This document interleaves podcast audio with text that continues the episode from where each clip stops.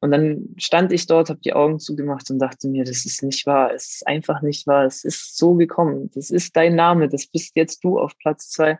Und dann in dem Moment einfach auch total viel Dankbarkeit und man sieht so kurz gefühlt so vom inneren Auge die Versuche, wo man auf die Stange geflogen ist, wo man runtergefallen ist, wo andere gesagt haben, mach Schluss, es klappt heute nicht mehr. Und ich bin dann halt auch ein total sturer Mensch und sage mir, nee, bis ich es heute nicht zweimal mit Haltung und Spannung zum Beispiel geschafft habe, gehe ich nicht aus der Halle.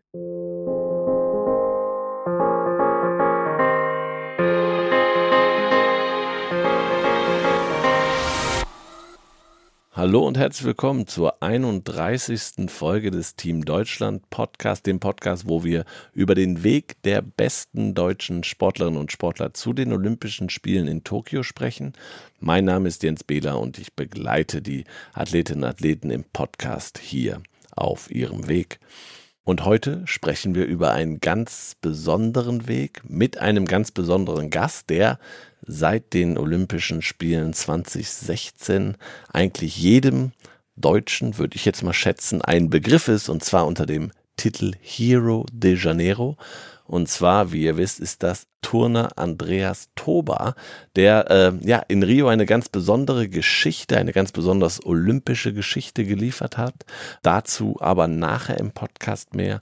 Und natürlich sprechen wir auch über seinen Weg, wie er in der Turnhalle quasi groß geworden ist und wir sprechen darüber, dass er vor kurzem seine erste internationale Medaille gewonnen hat. Und das im zarten Alter von 30 Jahren. Also für einen Turner schon relativ alt, wenn man das so sagen darf. Bevor wir aber in das Gespräch mit Andy einsteigen, einen großen Dank an unseren Partner Lotto, den größten Förderer des deutschen Sports, der diese Podcast-Folge wie immer präsentiert. Und wie diese Förderung aussieht, kann ich euch an einem sehr konkreten und aktuellen Beispiel erzählen. Und zwar war ja in Folge 19 dieses Podcasts, ich hoffentlich erinnern sich einige von euch daran, die BMXerin Lara Lessmann zu Gast. Und die hat mir erzählt hier, dass sie gerade im Winter auf Instagram rumsurft und sieht, wie ihre Konkurrentin in Australien, USA fleißig trainieren, sie aber nicht trainieren kann, weil sie keine BMX-Halle hat für sich, sondern nur draußen im Mellow-Park trainieren kann. Da geht's aber natürlich im Winter nicht, wenn es nass ist oder Schnee liegt. Ja, und deswegen hat sie sich beklagt quasi, ähm, dass dieses Jahr der Verschiebung nach Tokio halt ein sehr, sehr schlechtes Jahr für sie ist, weil sie immer mehr auch an Vorsprung oder einbüßt gegenüber ihren Mitkonkurrentinnen im BMX und das hat sie erzählt. Wir sind dann hingegangen zu unserem Partner Lotto, weil wir haben ja die Gelder der Siegerchance, die genau besonders im Spitzensport bestimmte Projekte fördern. Und die Glücksspirale hat geliefert und hat Lara in Berlin äh, in eine Halle, die eigentlich eine Konzertlocation ist, aber die natürlich auch nicht äh, genutzt werden kann. Das hat uns Lara so sogar vorgeschlagen. Lara eine Trainingsstätte reingestellt. Ganz, ganz tolle Geschichte auf dem Weg nach Tokio. Vielen Dank äh, an die Glücksspirale, dass das so geklappt hat. Und ja, da gibt es bestimmt noch äh, in den nächsten Folgen einiges zu erzählen. Jetzt aber zurück zu unserem Gast und ich freue mich ganz besonders auf Andi Tober, denn er hat viel zu erzählen. Herzlich willkommen, Andi. Hi und ja, danke für die Einladung. Ne? Andi, wenn wir übers Turnen sprechen, dann haben viele im Kopf, ja, da sind relativ junge Menschen, die sehr, sehr gut sich bewegen können und mit ihrem Körper einiges anstellen können. Wir müssen den Zuhörern und Zuhörern sagen, du bist 30 Jahre alt. Ist das für dich äh, überhaupt noch normal, dass du noch turnst in dem Alter? Ja, es ist schwierig irgendwie. Also ja, ich bin tatsächlich 30. Ich kann es selber kaum glauben, weil gefühlt bin ich irgendwo so bei 14 oder 16 hängen geblieben. Also fühlt sich zumindest an im Kopf, aber das haben mir ja schon andere vorgemacht, dass man mit 30 noch touren kann und auch gut touren kann vor allen Dingen. In meinem Fall ist es jetzt so, dass ich tatsächlich mit 30 äh, bisher auch meinen größten Erfolg eingefahren habe. Also scheint es, dass ich wie so ein guter alter Wein bin, der mit dem Alter irgendwie besser wird, hoffentlich. Aber wie sieht's denn mit dem Schmerzen aus? Weil der Körper hat bei dir oder gerade beim Touren natürlich auch schon einiges mitgemacht. Ähm, wie lange dauert das denn, bis die Schmerzen nachlassen nach dem Training? Ja, das kommt natürlich auch auf die Trainingseinheit an, aber ähm, grundsätzlich merke ich das schon, dass es nicht mehr so ist wie früher, dass wenn man eine harte Trainingswoche hat und dann das Wochenende kommt, dass man am Montag dann wieder fit ist, sondern wenn die Woche wirklich hart war, dass sich das dann noch ein bisschen mit äh, in die neue Woche zieht. Nichtsdestotrotz versuche ich mich trotzdem immer mit den Jungen irgendwie zu messen und an den Jungen auch irgendwie zu orientieren und mir immer wieder vorzuhalten, ja, wenn die das können, warum sollte ich das nicht können? Aber man muss dazu sagen, da ist dann halt auch die Erfahrung, die eine große Rolle spielt, wo man dann weiß, okay, bis hierhin kann ich gehen, dass ich morgen noch trainieren kann. Wenn ich jetzt über diese Grenze hinausgehe, kann es sein, dass ich morgen ein bisschen platt bin. Und auch das muss dann irgendwie verarbeitet werden und auch das ist verständlich. Man braucht einen vernünftigen Trainer, den ich Gott sei Dank habe, der sowas auch schnell sieht, muss man halt äh, ein bisschen abwägen. Aber tatsächlich ist es so, dass das Verdauen des Trainings schon ein bisschen länger dauert. Es ist ähnlich zu vergleichen wie halt wenn man äh, früher mit 18 eventuell mal Alkohol getrunken hat an einem Wochenende, wie schnell man dann wieder fit ist. Und heute brauche ich es ja gar nicht erst probieren mit Alkohol, weil sonst komme ich gar nicht mehr zwei, drei Wochen aus dem Bett. Okay, wie sieht denn bei dir so eine, so eine klassische Trainingswoche aus? Ja, prinzipiell trainiere ich jeden Tag zweimal morgens und nachmittags um die zwei bis drei Stunden pro Einheit, meist eher Richtung drei Stunden. Wir haben im Grunde genommen wir nennen das Übungstraining. Äh, Übungstraining bedeutet, dass wir so an jedem Gerät diese Übung touren, die wir dann halt auch im Wettkampf touren. Das ist so ein bisschen vergleichbar mit ein bisschen Konditraining. Ja, und alle anderen Trainingseinheiten bestehen dann meist aus Beweglichkeit und Kraft plus äh, Verbindungstraining. Das heißt, man nimmt Teile aus der Übung, äh, meistens Hälften, also macht die einen Tick länger, so dass es nicht genau die Hälfte ist, sondern vielleicht ab und zu sogar drei Viertel der Übung je nach konditioneller Verfassung, in der man sich gerade befindet. Und so in der Art wird das Training dann aufgespalten. Dienstags und freitags tun wir in Hannover zum Beispiel momentan die Übungen. Alles andere baut sich so ein bisschen drumrum. Man kann natürlich am Tag von Übungstraining oder in der Einheit vor den Übungstraining kann man natürlich nicht so Vollgas geben, weil man will da schon ein bisschen seine Körner noch sparen. Prinzipiell ist es auch so, dass wir nach jeder Trainingseinheit auch ein bisschen Kraft machen, so halbe Stunde. Aber bei uns ist es so, also in Hannover zumindestens, dass wir dort spezielle Kraft machen. Also wir gehen jetzt nicht in den Kraftraum und biegen das Eisen, sondern ähm, machen tatsächlich an den Ringen die Kraft halten oder halt so das klassische Seilklettern, Klimmzüge oder Beugestütze am Barren. Also so klassische Sachen eigentlich, tonspezifisch.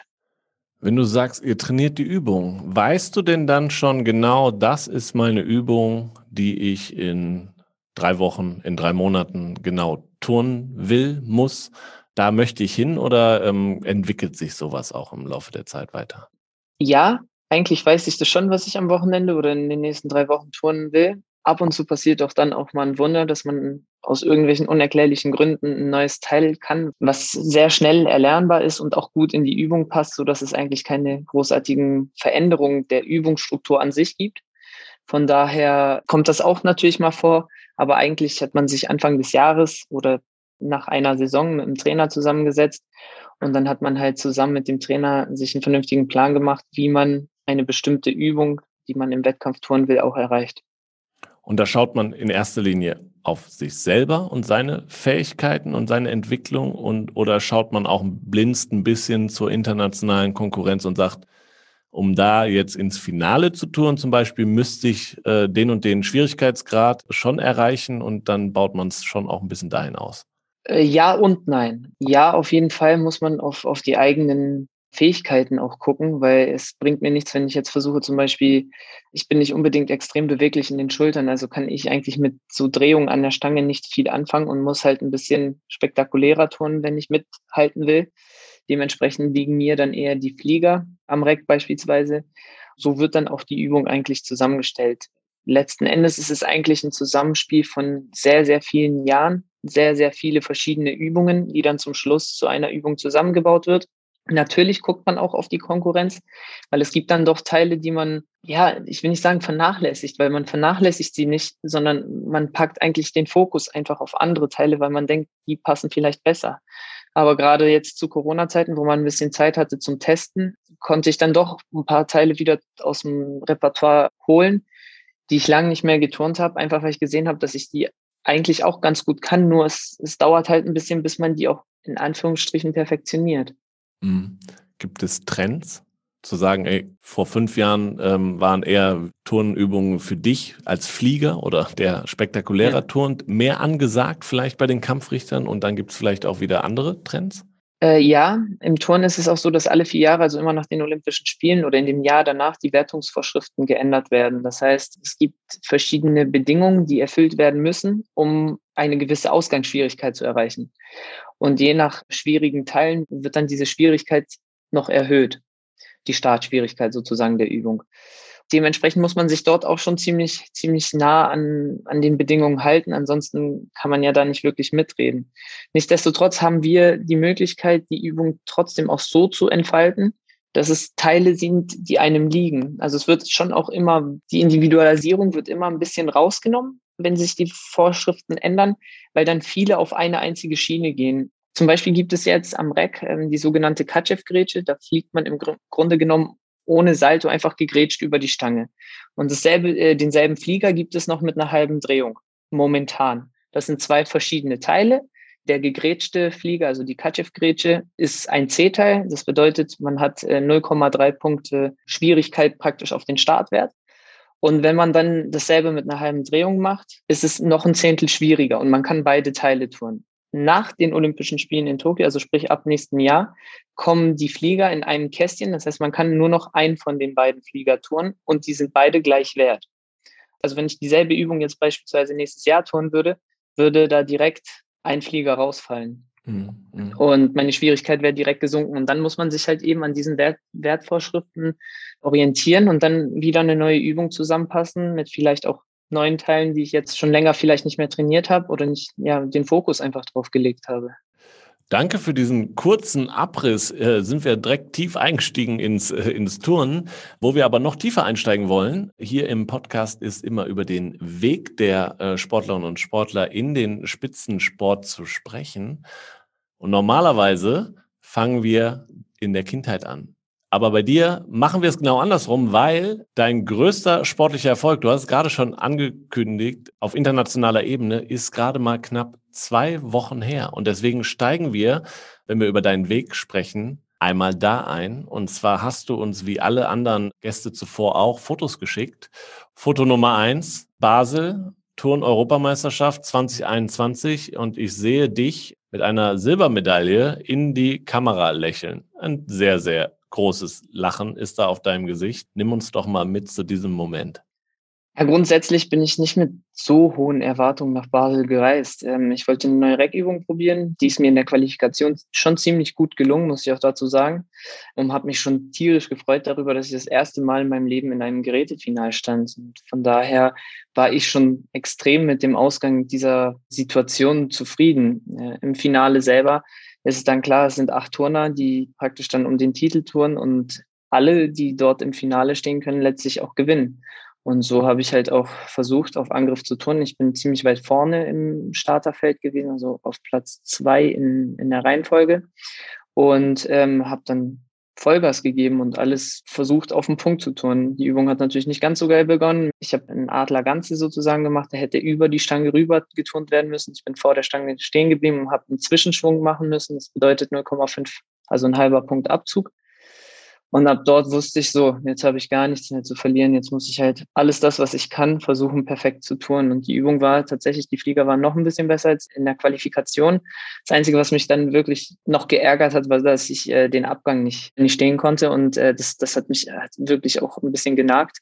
Aber nichtsdestotrotz, äh, ich habe die Übung ziemlich gut dann zu Ende geturnt, äh, war zufrieden, weil ich wusste, okay, ich habe alles gegeben, mehr kann ich nicht geben, ich bin äh, zufrieden, ich habe alles probiert und dann kam auch noch eine ziemlich gute Wertung für die, also für die Fehler, die mir halt passiert sind mit dem Adlergans und dem Zwischenschwung und halt den kleinen Hüpfer beim Abgang, das sind ja auch nochmal 0,3 und mit einer 13,8 war halt der Rest der Übung gut geturnt und die Wertung war okay. Und ich wusste, dass ich damit eigentlich auch in die Medaillenplätze reintun kann, wenn ein Fehler noch bei dem einen oder anderen passieren es ist nun mal ein Finale, da riskiert jeder alles oder jeder viel. Und da sind halt dann eben auch ein paar Fehler passiert. Also ich sage so, natürlich gehörte auch ein bisschen Glück dazu, aber im Finale, muss man ganz ehrlich sein, gehört immer ein bisschen Glück dazu. Und ich konnte mich einigermaßen gut aus der Affäre ziehen. Und dann Platz zwei, habe sozusagen nochmal meinen persönlichen Erfolg mit dem Finaleinzug getoppt. Ich habe einfach jetzt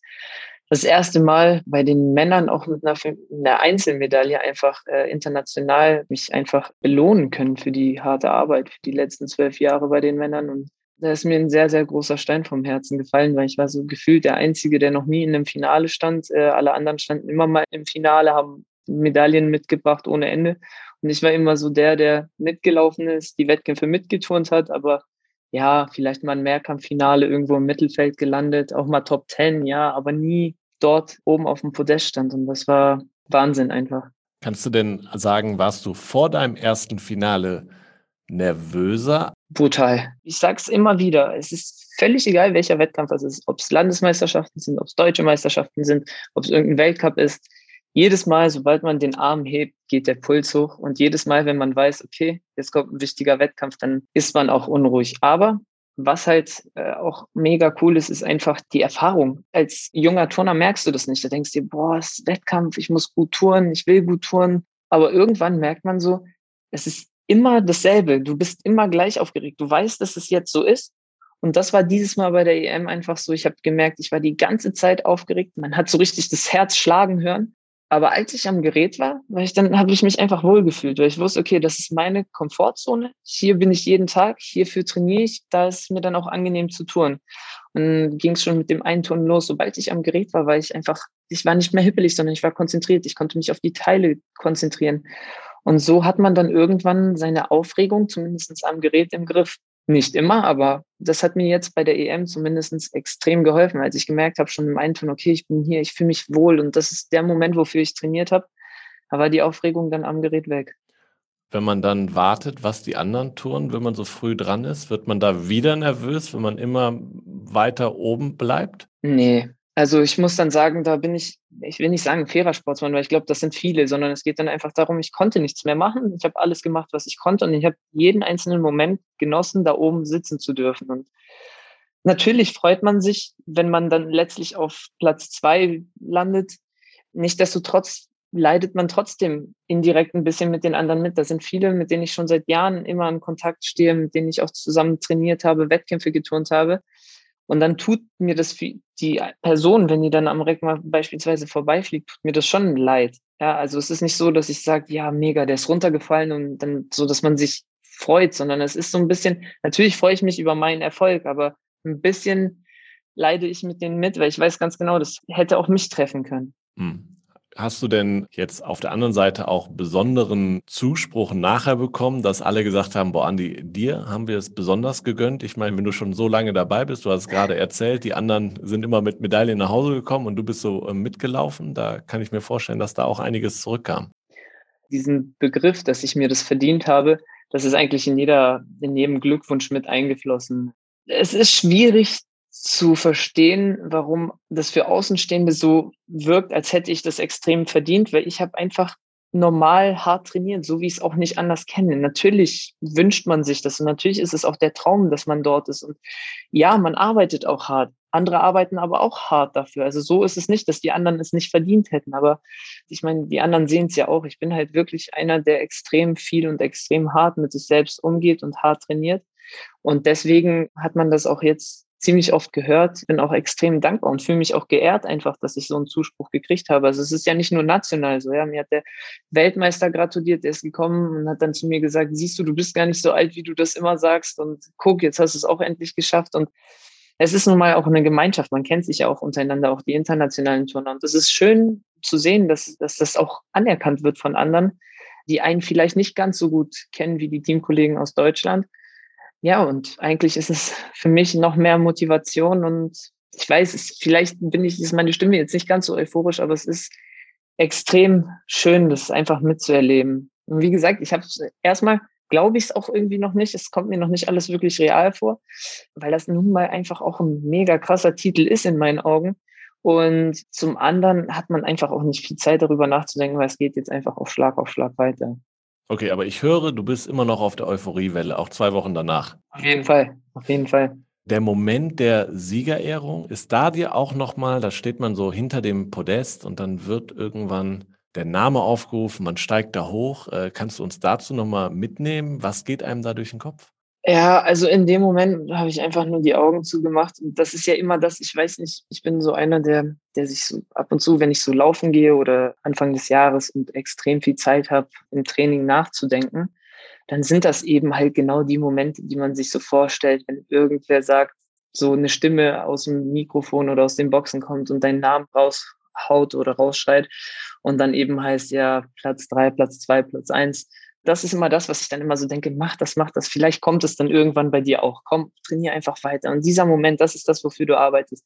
Und dann stand ich dort, habe die Augen zugemacht und dachte mir, das ist nicht wahr. Es ist einfach nicht wahr. Es ist so gekommen. Das ist dein Name. Das bist jetzt du auf Platz zwei. Und dann in dem Moment einfach auch total viel Dankbarkeit und man sieht so kurz gefühlt so vom inneren Auge die Versuche, wo man auf die Stange geflogen ist, wo man runtergefallen ist, wo andere gesagt haben, jetzt lass es doch, mach Schluss, es klappt heute nicht mehr. Und ich bin dann halt auch ein total sturer Mensch und sage mir, nee, bis ich es heute nicht zweimal mit Haltung und Spannung zum Beispiel geschafft habe, gehe ich nicht aus der Halle. Ja, das ist dann dieser Moment, wo man dann weiß, es ist nicht umsonst gewesen. Ja, und wie gesagt, du bist auch 30 Jahre alt, aber wenn ich mir das zweite Foto angucke, nämlich wir springen jetzt groß zurück und das sind ungefähr 30 Jahre zurück, nämlich das erste Bild. Ich sehe, deine beiden jungen Eltern, gehe ich von aus, sind es, äh, und dein Papa hat dich auf dem Schoß und ich würde schätzen, maximal ein halbes Jahr, drei Monate vielleicht auch, ähm, bist du alt, aber natürlich Ihr sitzt da auf einer Kiste, einer Turnkiste, daneben sind die Matten, ihr seid in der Turnhalle. Du bist quasi in der Turnhalle groß geworden, richtig? Ich kenne das einfach nicht anders. Es gibt keine Erinnerung, wo ich nicht weiß, dass es irgendwas mit Turn zu tun hat oder dass ich in der Halle war. Also das meine ersten Erinnerungen sind komplett irgendwie in der Halle, ja. Genau, muss man sagen, äh, Background, dein Papa auch Turner gewesen ähm, und hat, der hat dich direkt mitgenommen ja, wie es nun mal so ist, konnte man mich dort halt irgendwo in einen Kinderwagen reinpacken. Und ja, dann war ich halt mal mit in der Halle. Also eigentlich nicht mal, sondern gefühlt immer in der Halle. Weil ich dann irgendwann so alt oder so groß war, dass ich dann halt tatsächlich auch in der Trainingsgruppe äh, mitmachen konnte. Ich werde oft gefragt, wie alt ich war, als ich angefangen habe zu turnen. Ich kann es ehrlich gesagt einfach auch gar nicht sagen, weil es war so, so ein flüssiger Übergang vom Spielen in der Halle, ein bisschen in der Schnitzelgrube rumtoben, Papa zugucken und dann halt irgendwann war ich in der Trainingsgruppe. Und wie gesagt, keine Ahnung bis heute, wann das wirklich angefangen hat, aber ich würde sagen 25 Jahre Minimum. Kann ich mir auch vorstellen, dass das als Kind natürlich ein, eigentlich der beste Spielplatz ist, den man sich vorstellen kann. Kannst du dich daran erinnern, was du so am liebsten gemacht hast? Trampolin? Ja, klar, es gibt natürlich kein geileres Gefühl, äh, als vom Trampolin in die Schnitzelgrube oder in die Schnitzelgrube zu springen und dort dann halt dort zu sein, zu spielen, auf den Matten runterzurutschen, von hohen Sachen runterzuspringen, aufs Reck zu klettern und dann in die Schnitzelgrube zu springen.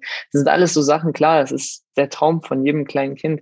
Aber sobald es dann irgendwann aus dem Spielerischen ein bisschen rausgeht ins Spagat und es ist unangenehm, es tut weh und dann machst du es nicht richtig und dann musst du halt auch mal ein paar Strafen machen, das Seil klettern da hat man doch auch ab und zu dann als kleines Kind so das Gefühl, so, hä, das macht doch gar nicht so viel Spaß, wie vom Trampolin in die Schnitzelgrube zu springen. Warum können wir nicht in die Schnitzelgrube springen? Das hat sich irgendwie so entwickelt, das gehört dazu. Ich muss sagen, ich bin trotzdem jeden Tag dankbar und glücklich darüber, dass ich in die Halle gehen kann und das praktisch zum Beruf gemacht, was ich halt wirklich liebe. Hm. Gab es denn überhaupt eine Alternative an Sportart? Andi könnte auch Fußball spielen oder sowas? Also Fußball direkt nicht, weil ich glaube einfach, das war irgendwie nicht gegeben. Ich konnte mir früher ziemlich oft vorstellen, Leichtathlet zu werden. Ich weiß nicht warum. Wahrscheinlich, weil die halt bei, aus der Turnhalle, wenn du da rausgehst bei uns in Hannover, ist das erste, was du siehst, die Leichtathletikhalle. Und ich fand immer Stabhochspringen so faszinierend und hätte das auch gerne gemacht. Aber letztlich habe ich mir dann auch so gedacht, so Schuster, bleib bei deinen Leisten. Du kannst das, was du kannst und macht das einfach weiter. Und dazu kommt einfach auch, mein Papa hatte halt Ahnung vom Touren, äh, von anderen Sportarten wahrscheinlich auch, aber nicht so sehr wie vom Touren. Und dann hat das für mich eigentlich auch am meisten Sinn gemacht. Ja, dein Papa, ähm, der ist nämlich auch auf dem nächsten Foto drauf, das du uns geschickt hast. Da seid ihr beide auf dem Barren. Du hast noch ein 101 Dalmatiner-Shirt an, sehe ich. Also das ist, du bist auch noch nicht so alt. Ich würde sagen, vielleicht sechs, vielleicht fünf. Das sieht aber schon mehr nach Turnen aus. Du hast gerade gesagt, du kannst nicht mehr genau sagen, wann du wirklich angefangen hast. Aber dein Papa war immer dabei. Also der war schon einer deiner wichtigsten Wegbegleiter da. Auf jeden Fall. Also es ging ja auch gar nicht anders. Er war halt jeden Tag in der Halle, hat selber trainiert. Und ähm, vielleicht war das auch mein großes Glück, warum ich dann irgendwann auch so diszipliniert war, weil ich habe unter seinen Augen immer trainiert. Also wenn ich dort Mist gemacht habe oder so, dann kam halt auch immer mal ein kurzer Seitenhieb vom Papa, wo es hieß, jetzt reiß dich zusammen, so kannst du hier nicht mit anderen umgehen oder mit deinem Trainer. Hab Respekt vor denen, was ich bis heute auch dafür dankbar bin, weil ich finde, das ist beim Touren nun mal so, dass man sehr, sehr viel Respekt mitbekommt, dass man Respekt vor anderen hat.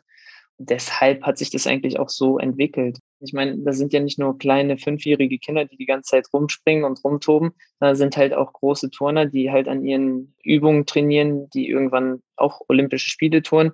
Und wenn dort nicht eine gewisse Ordnung in der Halle herrscht, dann kann es mal sein, dass äh, gerade ein Reck, ein Turner am Reck einen Abgang macht und ein kleiner Junge da reinläuft und dann entstehen halt blöde, sinnlose Verletzungen. Und da muss man nun mal auch eine gewisse Ordnung behalten. Und deswegen ist es nun mal so bei uns in der Turnhalle. Du weißt also nicht mehr genau, wie viele Jahre du alt warst, als es richtig abging. Aber kannst du beschreiben, so wann der Moment war, okay, das ist jetzt mein Sport, ja, aber das wird auch mein Lebensmittelpunkt, weil ich möchte mal zu Olympischen Spielen, ich möchte mal zu einer WM etc. Also es gibt da so mehrere Phasen. Ich glaube, die erste richtige Phase, wo ich gemerkt habe, es könnte eventuell in diese Richtung gehen. Muss zwölf oder dreizehn gewesen sein. Da bin ich deutscher Meister am Sprung geworden. Mir hat das Gerät damals total viel Spaß gemacht, äh, bis heute eigentlich total viel Spaß. Und ich war anscheinend in meinem Alter auch ziemlich gut an dem Gerät und habe damals deutschen Meistertitel dort geholt. Und ich war auch in unserer Trainingsgruppe, wir hatten eine ziemlich starke Trainingsgruppe im, im Kinder- bzw. Jugendbereich und die waren alle immer vorne mit dabei und ich war halt genauso wie hier bei den Männern in den letzten Jahren immer so vernünftiger Mittelmaß, ähm, nichts Besonderes, vielleicht mal das ein oder andere Gerät ein bisschen besser, aber nichts, wo ich wirklich so mega gestrahlt habe oder geglänzt habe mit. Dann war das so, dass ich irgendwie gefühlt innerhalb von ein oder zwei Jahren extrem viel gelernt habe. Total viele schwierige Teile, die man in dem Alter eigentlich nicht unbedingt schon können muss. Gerade auch diese spektakulären Sachen am, am Reck mit Fliegern und so, wenn man dann 13 ist, man schon, fand ich damals extrem cool, wenn ich was Krasses mache, was von den Kleinen noch, also von uns noch niemand macht und so. Und irgendwie hat sich das dann ziemlich schnell so etabliert. Es kam dazu, ähm, meine Eltern hatten sich damals getrennt gehabt. Und, weiß nicht, mir hat die Halle einfach gut getan. Ich habe da angefangen, eine Stunde vor den anderen zu trainieren. Ich muss dazu auch immer wieder erwähnen, mein damaliger Trainer Peter Scholz, der hat, ist meinetwegen extra früher in die Halle gekommen, hat mit mir eine Stunde vorher angefangen und ist eine Stunde länger mit mir da geblieben. Jetzt nicht, weil ich nicht zu Hause sein wollte, sondern weil ich dann irgendwann gemerkt habe, dass, dass mir das Spaß macht und wenn ich mehr trainiere als alle anderen, es irgendwie besser wird. Dann kam es irgendwann, dass ich aufgrund der Schule, meine Eltern haben ein bisschen weiter weg gewohnt, 20, 30 Kilometer von Hannover entfernt in, Celle. Und da bin ich zur Schule gegangen, auch aufs Gymnasium damals. Und irgendwann habe ich gemerkt, okay, das wird alles ein bisschen zu eng. Also ich bin mit der Bahn eine Stunde nach Hannover gefahren und zurück nach Hause nochmal eine Stunde. Und dann waren halt zwei Stunden am Tag weg, wo ich halt im, Zug meine Hausaufgaben gemacht habe. Also ich kam nicht richtig zur Ruhe. Irgendwann wurde mir dann vorgeschlagen, doch aufs Sportinternat in Hannover zu gehen. Ich wollte das auch auf jeden Fall, aber ich bin auch ein sehr, sehr extremer so Gefühlsmensch. Bei mir steht so Freunde, Familie, Trainer, so die stehen bei mir über alles, auch gefühlt über meinen Sport. Für mich, für die natürlich nicht, weil die wissen halt, dass ich den Sport sehr, sehr dolle liebe und machen mir das auch alles möglich. Und da war dann irgendwann so, dass ich so von heute auf morgen gesagt habe, irgendwie will ich doch nicht mehr aufs Internat. Ich will meine ganzen Freunde in Zelle nicht verlieren. Und dann hat derselbe Trainer, also Peter Scholz damals zu mir gesagt, also nicht zu mir, zu meiner Mama damals, er hätte das Gefühl, dass aus mir ein ganz großer werden kann und er würde bereuen, wenn er nicht nochmal darauf hinweisen würde, dass mir das extrem gut tun würde, nach Hannover zu gehen. Und dann hat, äh, habe ich damals mit meinem, meiner Mama und mit meinem Papa gesprochen und ähm, ich weiß noch, Mama hatte Tränen in den Augen, hat gesagt, wenn er mir das so nicht gesagt hätte, hätte ich auf dich gehört und wir hätten dich da nicht, also wir würden dich nicht gehen lassen, wenn du es nicht wollen würdest. Aber ich sage dir, er hat mir das so gesagt und ich habe meinem Trainer immer extrem vertraut. Und ähm, warum sollte er mich auch anlügen, wenn er keine Perspektive in mich gesehen hätte? Und das war eigentlich dann der Punkt, wo ich gesagt habe, okay, ab jetzt wirst, aus dem Kopf schon ist es professionell. Egal, was ich mache, es wird sich alles dem Turn in Anführungsstrichen unterordnen oder beiordnen zumindestens. Und ab dort, also da war ich so 15, war mir klar, jetzt gibt's Vollgas. Und dann ging das eigentlich auch wirklich extrem schnell. Dann bin ich in einem halben Jahr noch mehr Teile dazugelernt, die noch spektakulärer waren. Und mir hat das Training dann immer mega Spaß gemacht. Aber wie gesagt, ich habe auch extrem viel gearbeitet dafür, deutlich, einfach deutlich mehr als alle anderen, weil ich das halt auch gebraucht habe. Ich bin nicht das Talent gewesen, noch nie. Ich war immer so dieses Arbeitstier, das gearbeitet hat und gearbeitet hat, um mit den anderen mithalten zu können, nie an denen vorbeizugehen. Aber irgendwann habe ich dann gemerkt, dass dieses Mithalten nicht nur ein Mithalten ist, sondern dass man dann sich irgendwann langsam absetzt. Praktisch einfach konstant immer weiter trainieren. Und ich glaube, das war dann, wo es bei mir so Klick gemacht hat und dann mir bewusst wurde, dass es bei mir nur so geht, nur über viel Training, Anzahl und unzählige Wiederholungen. Dann irgendwann Olympische Spiele. Du warst äh, in London dabei und in Rio. In London dann ja noch relativ jung. Wie war das äh, Gefühl, auf einmal bist du Teil der Olympiamannschaft, der Turner, die dahin fahren dürfen? Ja, es war vorher, wurde man ja öfter angesprochen, ja, und, also Jahre davor, zwei, drei Jahre davor, ja, und wie sieht's aus? Schaffst du es zum Spielen? Und das war für mich immer was Unerreichbares, weil ich wusste, die Mannschaft, die zum Spielen fällt, ist mega stark. Die deutschen Turner hatten damals immer um Medaillen bei EM, WM und, und Spielen turnen können. Und habe mich gesehen dafür, dass ich eventuell irgendwann mal der Mannschaft helfen kann, aber eigentlich nicht so schnell. Dann hat sich das aber so ergeben, dass ich mich halt auch entwickelt habe und es in die Mannschaft geschafft habe. Aber ich, das war mein erster großer Wettkampf. Ich war so aufgeregt wie noch nie in meinem ganzen Leben. Und dementsprechend ohne großartige Erfahrung, der erste große Wettkampf, direkt die Olympischen Spiele, lief das auch nur so mittelmäßig für mich. Die deutschen Turner waren extrem erfolgreich. Marcel Nguyen zwei Silbermedaillen geholt. Fabi hat, glaube ich, am Reck auch nochmal Silber geholt. Wir hatten ja zwei Mehrkampffinals. Wir hatten eine super starke Mannschaft und wir hatten die, die Stärke mit der Mannschaft auch dort, äh, um die Medaille mitzutun. Wir haben aber, und da muss ich mich vor allen Dingen auch kritisieren, da habe ich nicht ganz so fehler, also fehlerfrei schon, aber nicht gut geturnt einfach. Und ich hätte der Mannschaft da deutlich mehr helfen können, aber es ist halt irgendwo auch der Erfahrung äh, verschuldet gewesen und auch eigentlich nur der Erfahrung, dass ich da mit so einer Drucksituation einfach auch noch nicht umgehen konnte. Und dann blicken wir zu den zweiten Olympischen Spielen, an denen du teilgenommen hast, nämlich äh, 2016 nach Rio. Ich weiß gar nicht, ob du noch darüber sprechen magst, kannst, weil äh, da wurde schon sehr, sehr viel drüber gesprochen. Aber natürlich müssen wir das hier auch noch mal kurz tun. Und zwar zwei Fotos habe ich zu einem Moment, nämlich das eine äh, Bild, das erste, zeigt dich am Boden und du hältst dir schmerzverzerrt das Knie. Du hast dir ähm, bei der Mannschafts- Quali äh, bei deiner äh, Bodenübung das Kreuzband gerissen.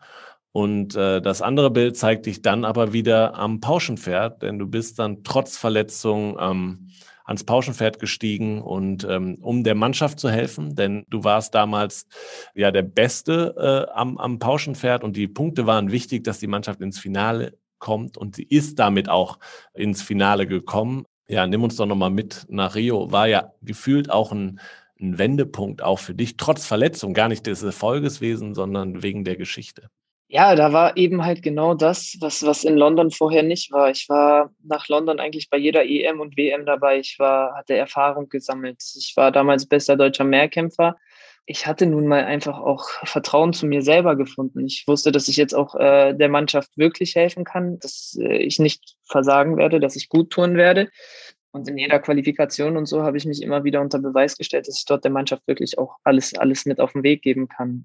Ich selber wollte natürlich dann auch persönlich äh, ins Mehrkampffinale einziehen bei den Olympischen Spielen. Ja, und dann ist das halt eben passiert. Äh, war das zweite Gerät. Rec haben, haben wir, das war unser Startgerät Rec, genau. Äh, ich war auch der Startturner am Rec, habe eigentlich eine ziemlich gute Übung erwischt. Ähm, danach kamen zwei Patzer von Andreas Brettschneider und Marcel Nuyen auch ein bisschen unerwartet, hat uns ein bisschen auch ein bisschen durcheinander gebracht. Dann hat Fabi eine super Reckübung schon in der Qualifikation geturnt. Und dann war ich halt eben wieder Startturner am Boden und dann ist das halt passiert. Und da war für mich erstmal kurz Blackout.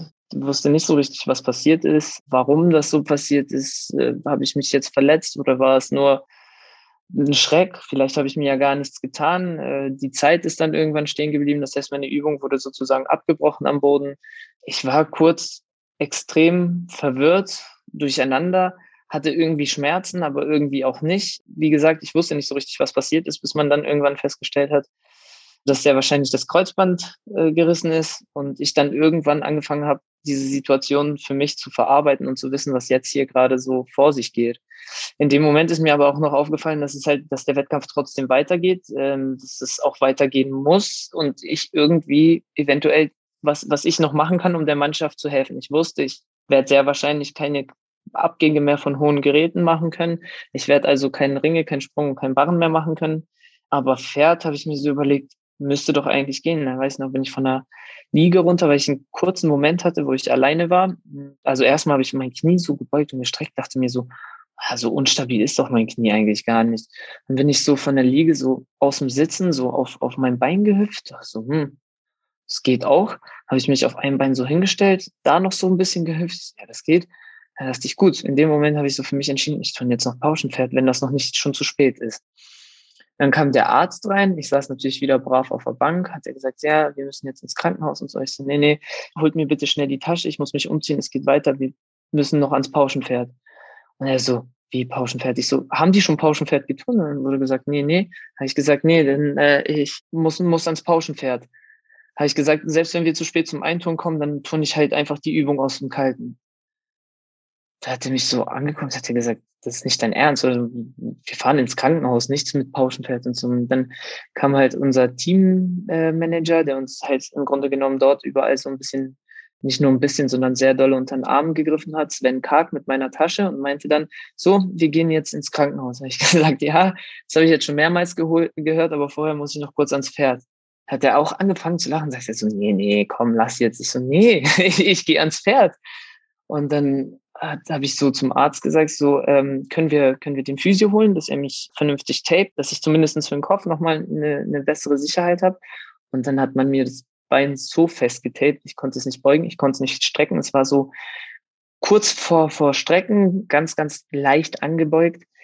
Und dann dachte ich so, ja, das fühlt sich für mich stabil an. Wir gehen jetzt raus und ich versuche nochmal ans Pferd zu tun. Da habe ich gesagt, wenn ich halt runterfalle, falle ich runter, aber zumindest habe ich es noch probiert. Haben wir auch kurz nochmal abgesprochen. Da habe ich gesagt, ganz ehrlich, wie viele Übungen habe ich verturnt bisher? Noch keine.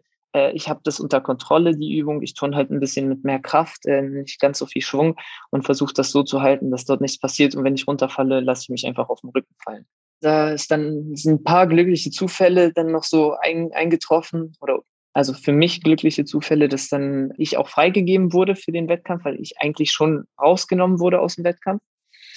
Und somit konnte ich, habe ich dann grünes Licht gekriegt nach dem Einturnen und konnte dann auch fair turnen und habe dann Gott sei Dank auch eine vernünftige Übung geturnt. Aber in dem Moment ist mir dann richtig schwer gefallen, loszulassen, weil ich einfach wusste, wie stark ich in dem Moment einfach körperlich war und wie fit ich war und dass diese Spiele meine Spiele so für mich persönlich hätten werden können.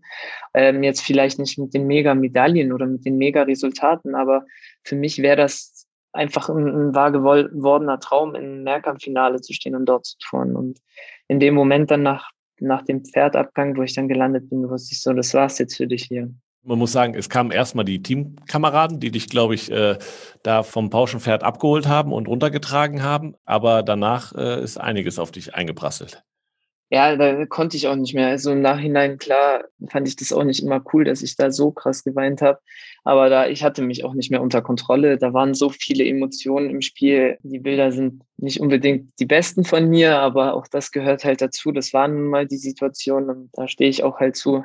Habe ich halt geweint wie ein kleines Kind, aber das gehört halt in dem Moment irgendwie für mich dazu. Und ich habe das auch gar nicht, ich hätte auch niemals gedacht, dass da so viele Fotografen sind und Kameras, die das alles einfangen. Ich hätte verstanden, wenn man die Übung sieht, ja, aber dass man mich da überall weinend sieht und war eine ziemlich schwierige Situation für mich. Und danach ist es ja irgendwie auch nicht abgeebbt. Ne? Also das war am ersten Tag der, der Spiele in, in Rio. Das war die Geschichte eigentlich. Ne? Also du wurdest zum Hero de Janeiro äh, äh, gekürt quasi. Und das war danach die Geschichte und auch über die nächsten Tage. Ne? Also das war schon, da ist schon einiges auch danach noch auf dich zugekommen. Ich, ich, kann mich erinnern, du hast, musstest Fotos aus dem Arztzimmer schicken. Es geht dir gut, alles in Ordnung. Die Übung ist, äh, hat jetzt nicht zu einer Verschlimmerung geführt. Dann gab es Pressetermine. im Olympischen Dorf. Äh, du wurdest ja. dahin getragen quasi und nachher noch im Deutschen Haus. Äh, war schon dann wild, ne? Auf jeden Fall, äh, zumal das ja auch nicht ansatzweise von mir so, wie soll ich sagen, also ich hätte niemals gedacht, dass das so, so, so eine Auswirkung hat. Ich, das Einzige, was ich halt wollte, war in dem Moment tatsächlich einfach der Mannschaft helfen, nichts anderes. Und es hat lange gedauert, bis ich verstanden habe, wie viele Menschen das erreicht hat. War halt so, wie ich es dann irgendwann ein paar Tage später mitbekommen habe zu Primetime. Es war, wie gesagt, der erste Tag. Also so viele Ergebnisse gibt es ja am ersten Tag der Olympischen Spiele noch gar nicht. Und es war halt die Geschichte. Für mich war das alles irgendwie noch alles. Ich hatte gerade ganz andere Probleme, als das irgendwie zu, zu glauben, was da passiert ist. Und dann habe ich dann irgendwann in der Nacht, da konnte ich auch nicht so gut schlafen, und dann mein Handy ist ausgegangen natürlich, weil da waren so viele Anrufe dann auf einmal und Nachrichten und so, dass es, mein Handy einfach abgestürzt ist. Und als ich es dann irgendwann wieder angekriegt habe, also ich kannte das zuvor nicht, sowas. Und äh, bis heute eigentlich, wenn man das so wirklich nimmt, das waren so viele, also so eine Verkettung an Sachen, die dort geschehen sind, dass das alles so aufeinander ich will nicht sagen gepasst hat, weil es ist ja nicht alles immer positiv gewesen, was insgesamt passiert ist. Ich meine, das war zum Schluss trotzdem so die schlimmste Verletzung eigentlich, die ich in meiner Laufbahn erlebt habe. Aber wie das denn alles auch so gespielt hat, dass es, wie gesagt, zum Schluss noch funktioniert hat, dass ich die Pauschenpferdübung noch tun konnte. Also das war total verrückt einfach nur. Und bis heute, jedes Mal, wenn ich darüber rede und so daran denke, eigentlich, was da alles eigentlich passiert ist im Vorfeld, im, im Nachgang, so dass es so als hätte das so von Gott aus irgendwie so gewollt, dass das dann so passiert, dass das so rauskommt. Bist du dankbar für diesen Moment, trotz Verletzung? Ich bin dankbar, dass ich auf jeden Fall wieder touren konnte. Ich bin auch dankbar, weil natürlich jede Verletzung äh, bringt natürlich im ersten Moment nur Negatives mit sich. Also zieht eine Reihe von, von negativen Sachen einfach mit sich. Eine OP, die lief ziemlich gut. Ich bin ziemlich schnell wieder fit geworden. Aber alles in allem hat sich das dann trotzdem ziemlich lange hingezogen. In der Reha-Phase ist mir nochmal mein Meniskus gerissen. Dann hatte ich noch eine Infektion im Knie, so dass ich letztlich an dem Knie dreimal operiert werden musste. Ganz zum Schluss, das war mit dieser Infektion echt auch gar nicht, gar nicht cool, äh, mit Antibiotikakur von sechs Wochen, bis man da die, die ganzen Keime und Bakterien rausgespült hat. Das war alles wirklich echt nicht cool. Und es sollte aber zum Schluss alles so sein, weil letztlich hat alles im Leben irgendwann mal seinen Sinn. Und ich habe so lange nach dem Sinn da gesucht. Da können wir dann nochmal auf, auf die EM-Medaille zu sprechen kommen, wenn man dann da oben ist und vor dreieinhalb, vier Jahren sich überlegt hat, ob ich das überhaupt nur ansatzweise wieder schaffe. Und dann steht man da oben und denkt sich, ja, sollte so sein. Vielleicht, wenn das nicht so gewesen wäre, wäre ich danach nicht so akribisch mit mir umgegangen, wäre ich vielleicht auch nicht ganz so genau gewesen, sondern hätte es einfach so weitergemacht wie vorher und dann hätte es das alles so nicht gegeben. Von daher, natürlich bin ich auf der einen Seite dankbar, dass mir das passiert ist, weil es gehört zum Leben nun mal dazu, auch zum Leben eines Sportlers. Andererseits, wie gesagt, diese ganzen Preise, die ich dann danach gewonnen habe, also sehr sie mich auch ehren, all das würde ich eintauschen für einen vernünftigen Wettkampfbein spielen und mit der Mannschaft nochmal im, im Mannschaftsfinale touren zu können. Genau, du sprichst die Preise an. Das ist nämlich auch noch ein Foto, was äh, du uns geschickt hast. Du hast den Publikums-Bambi gewonnen in dem Jahr.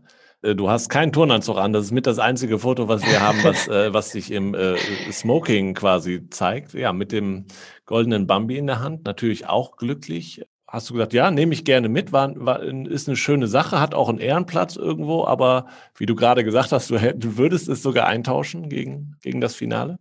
Auf jeden Fall. Nichtsdestotrotz konnte ich es ja nicht mehr machen. Also es ist dann trotzdem so gekommen, wie es gekommen ist. Es war für mich halt auch dann das Ende dieser Geschichte eben. Das war schon alles so verrückt. Ich dachte mir, so verrückter kann es jetzt nicht werden. Ich saß dann neben Olympiasiegern, neben wirklich Menschen, die dort eine richtig ergreifende Geschichte auch erzählt haben, na, durch Rio und über Rio. Und da dachte ich mir, ja, ich, ich war schon wie ähnlich wie im Rekfinale, war ich schon extrem dankbar, dass ich da einfach sitzen durfte und einen schönen Abend haben konnte. Da habe ich nicht ansatzweise dran gedacht, dass ich dort ein Bambi gewinne. Und als dann mein Name gefallen ist, wie gesagt, ich habe mich über den Abend einfach gefreut, dass ich da mal dabei sein darf und das alles miterleben darf. Und war im Grunde genommen, war es das auch schon. Und als dann, wie gesagt, der Name gefallen ist und ich dann auch vorne, was ich ja super kann, das konnte ich in der Schule auch immer reden halten, also gar nicht. Aber in dem Moment ist dann irgendwie so ein Schalter bei mir ausgegangen und dann habe ich einfach nur geredet und war auch ein bisschen unangenehm, weil ich habe dann so viel erzählt, dass irgendwann anscheinend mir jemand auch ein Zeichen gegeben hat, dass ich jetzt mal aufhören soll. So, ja, Schluss, vorbei. Aber ich habe das nicht gesehen und mich weiter fleißig bedankt bei allen Menschen, die mir halt eben geholfen haben, diese, diese Zeit durchzustehen und vor allem überhaupt dorthin zu kommen. Ja, aber du hast sehr viele Menschen ja dann, wenn es ein Publikumspreis war, du hast sehr viele Menschen berührt mit der Geschichte und das, ich finde, das ist so das, was ja Olympia auch ausmacht, ne? Also der Sport, aber eben auch die, auch die besonderen Geschichten. Und davon hast du da sicherlich ähm, mit eine der größten erzählt in, in Rio. Jetzt blicken wir Richtung Tokio zu deinen dritten Spielen. Du hast quasi nochmal die Chance. Hast du daran irgendwann gezweifelt, dass du da nochmal deine dritten Spiele erleben wirst? Wie gesagt, also 2017, als dann wirklich diese Komplikationen an meinem Knie sind, also erstmal muss man sagen, noch ist ja noch gar nicht sicher. Ich habe mich noch nicht qualifiziert für die Olympischen Spiele. Ähm, die Qualifikationen stehen jetzt noch an. Anfang Juni die erste und dann Mitte Juni die zweite. Also sagen wir, du hast gute Chancen, sagen wir mal so. Also darüber kann man ja reden. Ähm, ihr habt ja. euch als Mannschaft qualifiziert, das genau. schon mal genau. wichtig ist. Also Deutschland hat da seine Startplätze. Jetzt steht die interne Quali noch an. Aber immerhin, du, wir reden jetzt und du sagst, ich habe eine Chance, meine dritten Spiele zu erleben. So kann man es genau. einordnen. Ja, auf jeden Fall. Also die Chance ist auf jeden Fall gegeben, aber prinzipiell war 2017, wo ich dann gefühlt, nicht gefühlt, es waren knapp drei Wochen, die ich im Krankenhaus dort äh, dann gelegen habe mit, äh, wie gesagt, dieser Antibiotikakur. Und als ich dann endlich das Krankenhaus verlassen durfte und in der Halle war, gefühlt, ab dann ging es wieder los, dass ich überhaupt wieder Farbe gesehen habe, weil alles andere war bis dahin so grau und schwarz und weiß gefühlt. Da ist es schon sehr, sehr schwer gewesen zu sagen, ich mache auf jeden Fall weiter, weil ich will nicht sagen, ich habe aufgegeben, aber ich hatte nicht daran geglaubt, dass ich es irgendwie noch schaffe, die anderen wieder einzuholen. Weil es ist nun mal so. Also es bleibt da nicht alles stehen, nur weil man verletzt ist und im Krankenhaus ist und alle sagen, wir, wir trainieren jetzt solidarisch so an die nicht mehr weiter, sondern es entwickelt sich ja trotzdem, die Leistung steigert sich bei anderen und äh, man selber kann halt nicht mehr eingreifen und man beginnt halt von gefühlt Minus, nicht von Null, sondern vom Minus los. Das heißt, überhaupt den Körper wieder in Schwung bringen, dann darf man noch nicht alles machen. Das hat sich sehr, sehr lange hingezogen und da hatte ich kurzzeitig meine Zweifel, dass ich es nochmal zu den Spielen schaffe oder schaffen könnte, dass es die Chance überhaupt dazu noch gibt. Und jetzt, wenn du nach Tokio blickst, das werden ja andere Spiele als man sonst Olympische Spiele. Ich meine London, hey äh, und Rio auch mit seinen Besonderheiten, aber das war natürlich sind da schon krasse Spiele gewesen und jetzt ja Tokio werden auch krasse Spiele, aber halt weil krass anders. Ne? Also das muss man schon sehen. Hast du irgendwie ein Gefühl dafür, was dich da erwarten könnte? Mein Papa hat einmal, es beschreibt das, glaube ich, am besten, weil ich ihn auch mal gefragt habe, was waren, da war ich noch ziemlich jung, habe ich ihn gefragt, nach Sydney, weiß ich noch, welche Spiele haben dir am meisten gefallen? Und hat er gesagt, du kannst keine Olympischen Spiele miteinander vergleichen, weil alle irgendwie anders sind.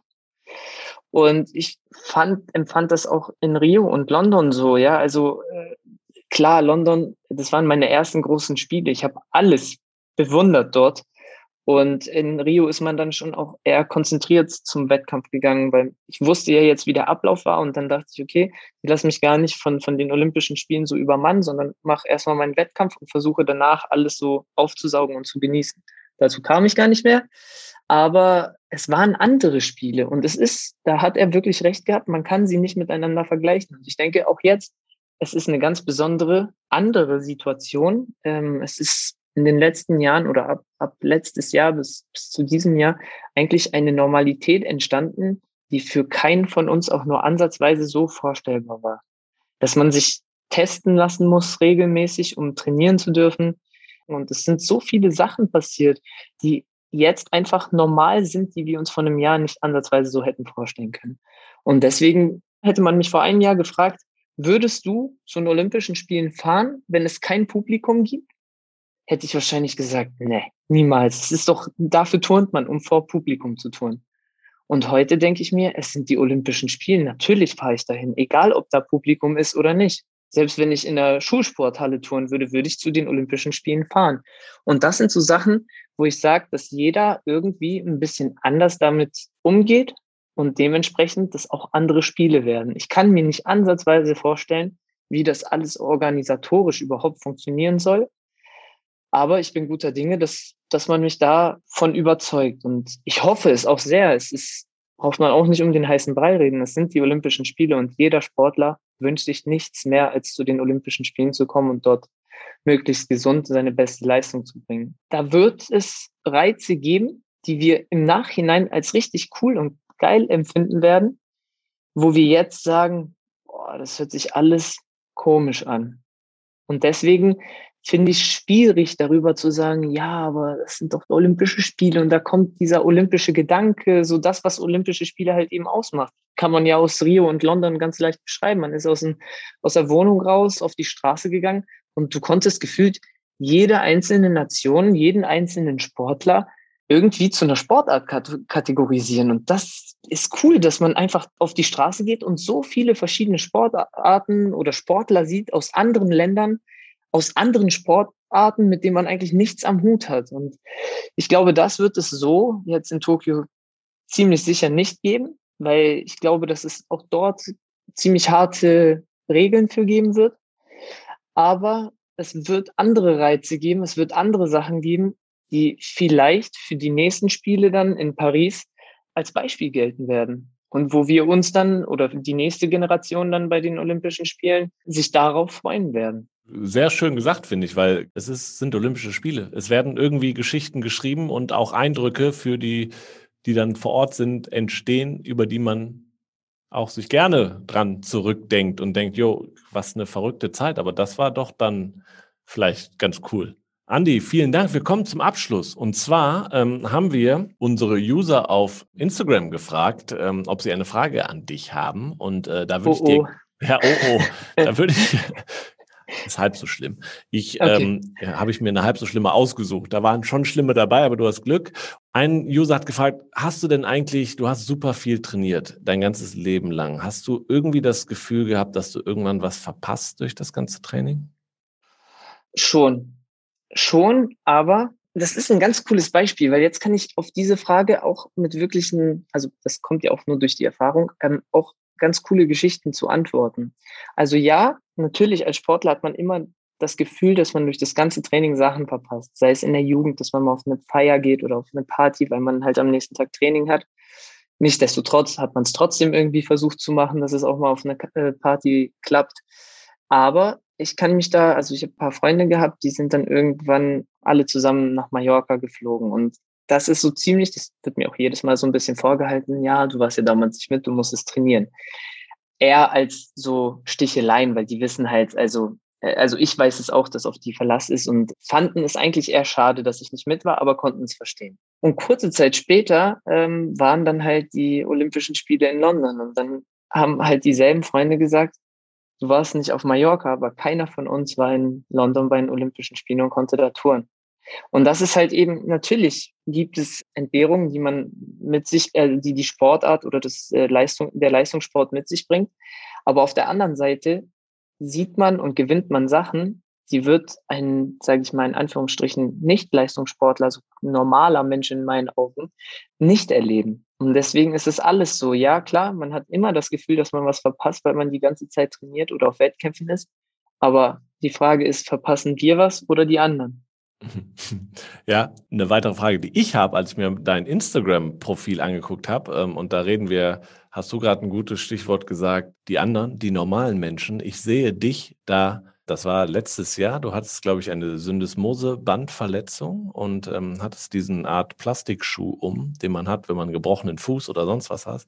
Aber dein Bein steht halt senkrecht neben dem Ohr und dein, der Fuß mit dem Schuh steht halt nach oben. Also was, was normale Menschen nicht können. Nur was können denn Leistungssportler nicht so gut? Geduldig sein und eine Verletzung auskurieren. Ist das was, was du sagst, jo, ist bei mir ähnlich, weil also du stehst da und trainierst schon wieder mit diesem Schuh an.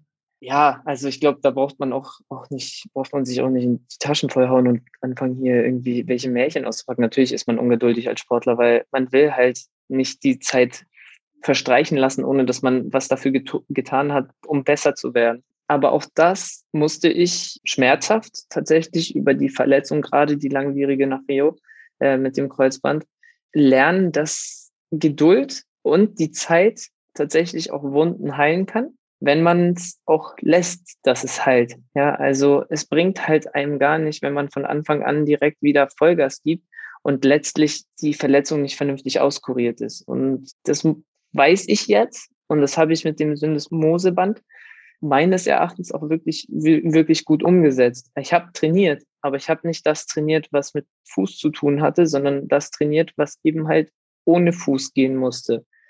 Man kann sich immer verbessern, auch wenn man verletzt war oder ist, ohne aktiv mit der Region zu trainieren. Selbst wenn es irgendwann, also wenn es so war wie bei mir, dass ich da halt tagelang im Krankenhaus war mit dem Knie, habe ich gelernt, dass man sich äh, die Übung auch immer wieder durch den Kopf gehen lassen kann, dass man extrem viel mit dem Kopf an der Technik arbeiten kann als Turner. Natürlich ist das Gefühl weg, natürlich spürt man die Geräte nicht oder das Teil an sich nicht, aber nichtsdestotrotz kann man im Kopf immer fit bleiben. Und das ist das, glaube ich, was mich jetzt letztlich dann auch dazu gebracht hat, besser zu werden dass man lernt, mit, mit verschiedenen Sachen so oder mit, mit Verletzungen gerade so umzugehen, dass man schafft, nicht auf dem gleichen Level wieder anzufangen, sondern dass man es schafft, kontinuierlich sich zu steigern noch.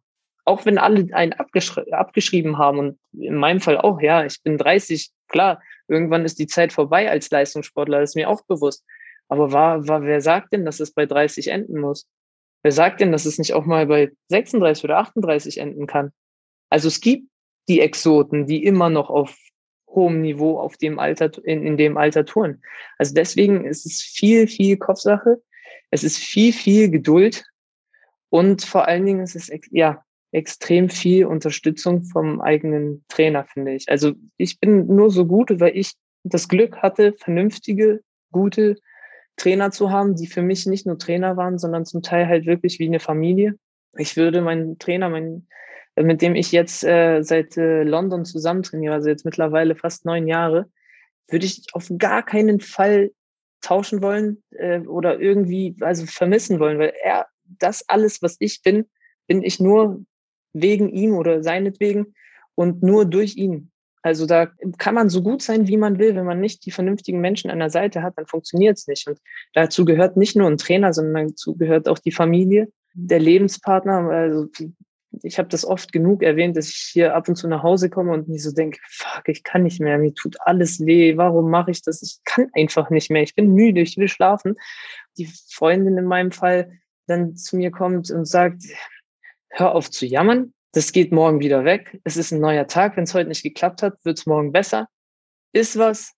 Wir schauen ein bisschen irgendeine Serie oder was weiß ich, wir gehen spazieren. Dann kommst du ein bisschen auf andere Gedanken und morgen kannst du wieder Vollgas geben. Und das ist das, was dann zum Schluss den Turner ausmacht. Man sieht immer nur die Ergebnisse, ob es positive oder negative sind, aber man sieht den Weg dahinter nicht und nicht die Leute, die einen unterstützen. Dazu gehört nun mal zu aller, tatsächlich der Trainer und danach die Familie, die Freundin und auch die Freunde, die Verständnis dafür haben, dass man eben halt nicht jedes Wochenende mit denen irgendwo weggehen kann oder was trinken oder was essen gehen kann, weil man halt eben trainieren muss. Ja, du hast jetzt schon sehr, sehr viel gesagt, was du ähm, gelernt hast quasi in deinem Sport. Ähm, meine letzte Frage im Podcast ist immer so, was hast denn du eigentlich beim Sport gelernt für dein Leben abseits ähm, des Sports? Ist das auch das? Geduldig sein, Erfahrung zahlt sich aus oder hast du andere Dinge noch? Tatsächlich ist Geduld wahrscheinlich das Wort schlechthin, was man, also was ich über meine ganze Karriere lernen musste. Geduldig sein mit dem Training, weil Weltmeister, Europameister oder in meinem Fall Vize-Europameister werden nicht an einem Tag gemacht. Auch wenn man das Ergebnis von dem Training, was man heute geleistet hat, vielleicht nicht heute, nicht morgen, nicht in einer oder in einem, also nicht in einer Woche, in einem Monat oder in einem Jahr sieht, wird man selber und auch andere das Ergebnis irgendwann sehen. Auch wenn es lange dauert, und man sollte sich auf gar, gar, gar, gar keinen Fall von irgendetwas beeinflussen lassen, sondern immer konstant den Weg gehen, den man zusammen mit seinem Trainer entschlossen bis dahin gegangen ist und weitermachen. Natürlich muss man aus Fehlern auch lernen und aus, aus Niederlagen den richtigen Schlüssel ziehen, aber das geht bei erfolgreichen Ergebnissen genauso. Also man muss immer die richtigen Schlüsse ziehen und geduldig immer konstant weiter trainieren nach dem Motto, mühsam ernährt sich das Eichhörnchen. Sehr schöner Abschluss. Andi, ich hoffe, dass dein Weg äh, mit deinem Trainer zusammen, mit all deinen Wegbegleitern zusammen dich nach Tokio führt. Und ich hoffe, ähm, du bleibst gesund. Äh, ist ja in, den heutigen, in der heutigen Zeit besonders wichtig.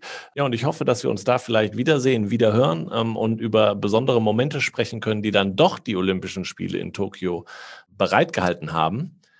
Vielen Dank, dass du äh, hier zu Gast warst. Vielen Dank. Es hat mir sehr, sehr viel Spaß gemacht. Es sind auch immer wieder, wenn man erzählt und ins Plaudern kommt und ich auch rede wie ein Wasserfall ab und zu, weil einfach immer wieder Sachen so hochkommen, die einem noch so einfallen, die man eigentlich nie ausgesprochen hat. Und mir hat es mega viel Spaß gemacht. Vielen Dank für die Einladung und vielen Dank, dass ich heute hier ein bisschen was von mir erzählen durfte.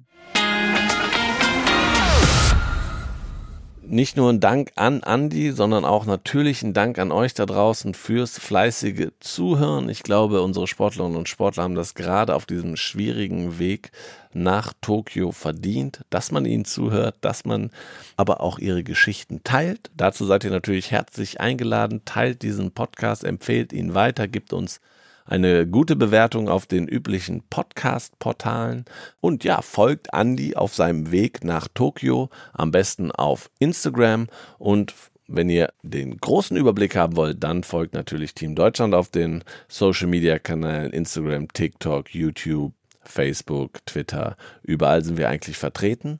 Ja, dann bleibt mir noch zu sagen, vielen Dank an Maniac Studios, die uns bei der Postproduktion dieses Podcasts wie immer unterstützt haben. Ja, und wir hören uns in zwei Wochen wieder. Bis dahin, ciao und tschüss.